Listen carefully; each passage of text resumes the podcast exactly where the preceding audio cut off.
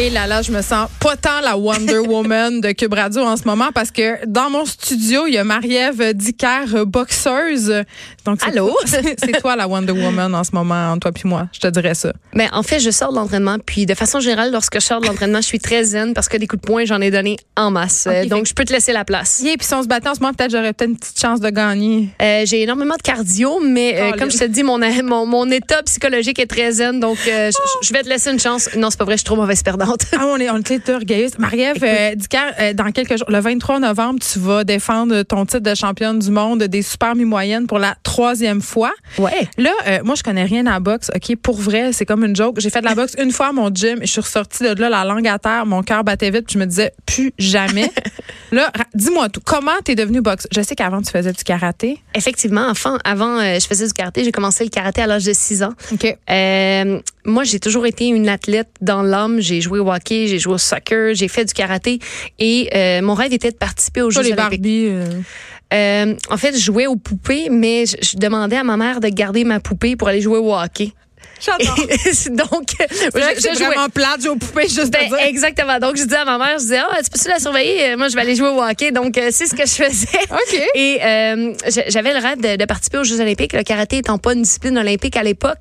Euh, on m'a dit à la blague, Marie-Ève, tu as deux choix, soit le taekwondo ou la boxe. Puis je dis, ah, je pense que je peux donner meilleur coup de poing, je vais aller boxer. Et là, on est parti à, tout le monde est parti à rire et euh, me voici euh, maintenant. Oui, parce que la boxe, euh, évidemment, outre le fait qu'on a vu One Million Dollar Baby, là, Oui. c'est- avant ce film-là, c'était pas très populaire auprès de la gente féminine. T'avais pas peur de passer pour cette expression que j'ai une tomboy. Euh, effectivement, puis justement, c'est un petit peu une guerre euh, de tous les jours d'abattre ce stéréotype-là. Et la plupart des gens qui me voient me disent, ben voyons, euh, t'as pas l'air d'une boxeuse. Et à moi de leur retiens, je, répondre. me, tu me retiens depuis le début pour pas. Écoute, et à moi de leur répondre, c'est supposé avoir l'air de quoi, une boxeuse, là? Donc, on, euh, malheureusement, on a des idées préconçues, on a une image, puis je pense que cette image-là est erronée, puis c'est un petit peu euh, ma bataille de tous les jours d'abattre ce Euh, puis d'être- la féminine dans la vie, d'avoir envie de, de mettre des belles robes et euh, d'être Wonder Woman dans un ring aussi. ben là, OK, parlons-en euh, des stéréotypes. Ah, je pensais de mes robes. On peut parler de tes robes? T'aimes ça, les robes? J'adore là, les robes. là, t'es en pantalon. Je sors du gym. Ah, c'est ça, tu me l'as Ouais, dit c'est ça, tantôt. exactement. Mais, mais t'es tannée de cette image qu'on associe aux boxeuses féminines un peu. Puis là, je vais dire un gros mot, mais de la butch, là, de la fille pas Ben, féminine. un peu tanné, oui et non. Maintenant, je, je, je le vois comme une blague maintenant parce Mm. que euh, de plus en plus, on le voit avec euh, les, les nouvelles boxeuses qui émergent. Euh, les gens, l'image commence à changer dans la tête des gens, donc c'est parfait comme ça. Là. Mais t'as pas peur qu'on tombe dans cette espèce de stéréotype de l'image de la femme, là, tu sais, parce que souvent, je bitch contre le tennis féminin. Ouais. OK, je dis bon, parce que on va y revenir tantôt, il y a quand même un double standard dans le Mhm. Sport, de la façon dont on traite les gars, les filles. Ça peut être au niveau du salaire, de l'exposure médiatique, Mhm. mais aussi au niveau des commanditaires, puis dans certains sports féminins, tennis, volleyball, Ouais. le plage, tout ça. Tu sais, on instrumentalise, si on veut, le corps de la femme. Sais, on fait beaucoup de calendar babes, là. Exact. J'imagine que tu veux pas qu'on en vienne là pour la boxe non plus, parce qu'on dirait que c'est soit un ou soit l'autre. Euh, Effectivement, mais je pense que dans le cas de la boxe, c'est déjà passé aussi parce que euh, il y a quelque temps, là, les, les boxeuses, c'était des anciennes mannequins ou des filles qui posaient pour Playboy, qui essaient de sortir un petit peu du lot et qui commençaient à boxer justement pour avoir quelque chose de spécial. C'est la raison pour laquelle, entre autres, les rondes étaient de deux minutes parce que les, les, les femmes qui boxaient étaient plus ou moins en forme. Excuse-moi, est-ce que les rondes sont pas le même temps pour Non, les femmes que pour les hommes? Et euh, on, on se bat très fort justement euh, pour euh, pour obtenir des rentes de trois minutes chez les femmes aussi. Euh, c'est des gros débats. Il y a des lois par rapport à ça, donc euh, ça doit être euh, traité au niveau gouvernemental. C'est- Je pense C'est que quoi la raison derrière ça, à part le fait que c'était des anciennes miss qui avaient pas de cardio? ben en fait c'est des raisons de santé parce que justement quand on est moins bien entraîné et, et tout ça ben c'est sûr que les, les knockouts, les risques de blessures arrivent plus vite. Euh, par contre les, maintenant les boxeurs sont entraînés comme des athlètes. Donc Oui, mais au les- début, quand tu as commencé, Marie-Ève, Oui. là, quand tu as voulu trouver des entraîneurs dignes Mhm. de ce nom, là, tu sais, honnêtement, as-tu été victime un- de, de sexiste? Y a-tu du monde qui prenait du pas au tout. sérieux? Non? Pas du tout. Moi, j'ai vraiment eu la chance de tomber sur euh, des gens formidables, une équipe qui m'encadre et qui, soit dit en passant, est la même depuis le début de ma carrière. Euh, on a des, des gens qui se sont greffés à cette équipe-là. Par contre, ce sont les mêmes qui sont là pour les bonnes raisons, qui ont cru en mon rêve. Et euh, alors que la boxe féminine n'était vraiment pas populaire, ils m'ont dit on n'a pas le droit de te dire non. On a juste envie d'embarquer avec toi dans l'aventure et on a bâti ça ensemble. Donc, euh, euh, jamais j'ai été victime de, de cette discrimination-là. Par contre, si on remonte à il n'y a pas si longtemps que ça, Pierre de Coubertin, qui est le, le précurseur des Jeux olympiques modernes, disait d'une femme athlète que c'était une disgrâce pour l'œil humain. Donc, on n'a pas besoin de remonter à si loin que ça.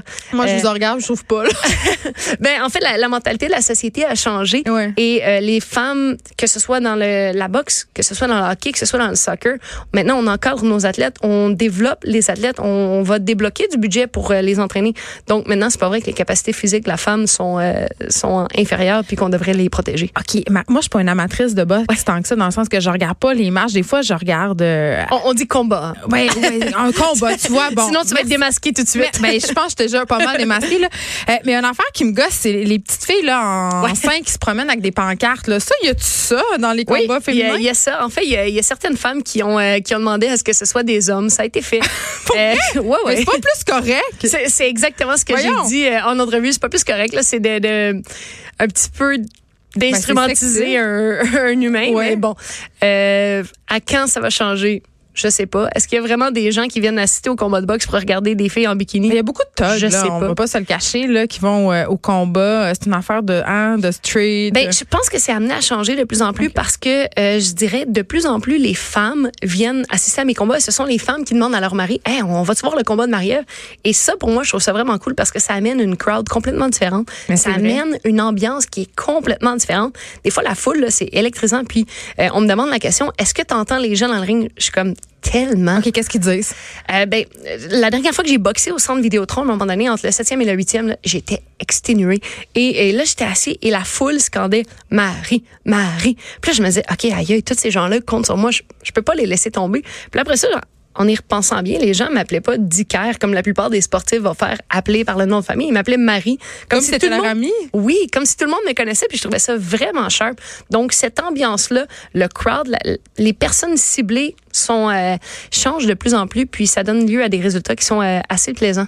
OK, euh, là, ça va être ma, mes questions de débutante, OK? Parce que tout le monde a vu Rocky, là. Fait Oui. que moi aussi, fait que toutes mes, mes, mes connaissances de la boxe se résument pas mal. Qu'est-ce que tu manges? Puis est-ce que tu cours avec un coton ouaté? Je- Fais-tu prête? tu bien dans ton coton ouaté? Euh, oui, je cours avec un coton ouaté, mais en fait, c'est un sauna soude. En fait, moi, je vais faire ça les dernières 24 heures pour vraiment couper l'eau. Pour rester dans ta catégorie de poids. pour rester dans ma catégorie de poids, mais surtout pour éviter d'être déshydraté longtemps. Il y a un mythe selon lequel les boxeurs vont se déshydrater longtemps d'avance et tout ça, ce que ça fait, ça sèche les muscles.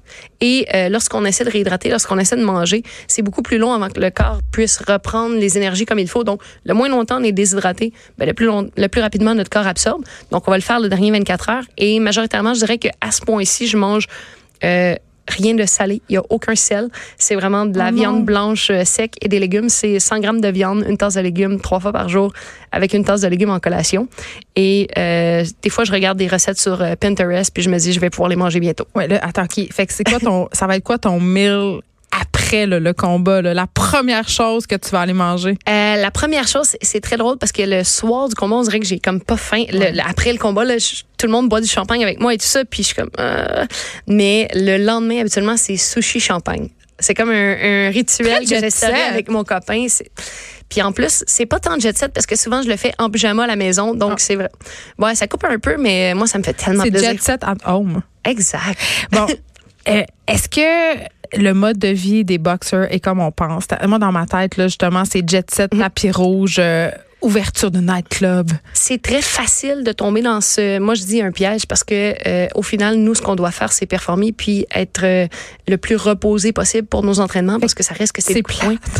En fait, ma vie est très plate, mais comme je dis, ça serait très facile de tomber là-dedans parce que la demande, euh, les demandes sont nombreuses. Qu'est-ce qu'on demandes- demande, mettons? euh, on me demande des ouvertures euh, de des ouvertures commerciales, euh, des choses comme ça. On me demande de- d'être présidente d'honneur de certaines causes. On me demande beaucoup d'entrevues radio. Mais en même temps, Euh, c'est cool d'avoir des commanditaires, t'en as? Effectivement, donc ça nous permet d'être ça, mais je pense que le- dans tout ça, c'est l'équilibre. Mais euh, en dehors de ça, moi, à 8h30 le soir, euh, je suis au lit avec mon livre et à 5h30 le matin, je suis debout, préparée. que tu lis?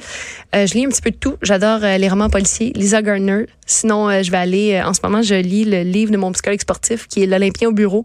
Euh, ça me permet de consolider toutes les... les les trucs psychologiques à ma préparation. Donc, euh, j'ai toujours deux livres. J'ai un livre euh, dans lequel j'apprends parce que j'adore apprendre. Puis j'ai toujours un petit roman euh, on the side qui me permet de bien m'endormir le soir. Je veux qu'on revienne sur les inéquités dans Oui. le sport. Comment ça te fait sentir que tes congénères masculins fassent deux fois ta paye? En fait, je suis partagée par rapport à ça parce que je- moi, je vis de mon sport et pendant longtemps, euh, j'avais une école de karaté et je devais travailler en parallèle à ça. Donc, je faisais le même entraînement, les mêmes sacrifices et je travaillais 50 à 60 heures en plus. Maintenant, je peux vivre de mon sport. Donc, je me lève à tous les matins en me disant, c'est vraiment hot. Ouais, je comprends que c'est hot, mais mettons, si tu avais un pénis, tu ferais deux fois plus d'argent. Euh, oui, non. euh, Peut-être dans un sens, euh, c'est sûr que le, le, marché, des fois, est un petit peu plus grand. Il y en a plus. C'est Ouais. plus difficile à percer. Moi, je dis c'est bless and a curse. Euh, c'est un, un blessing parce que je suis la première, je me démarque, je suis la- une des rares filles, donc on, on porte beaucoup d'attention, attention médiatique. Ouais. Donc, ça va bien. It's a curse.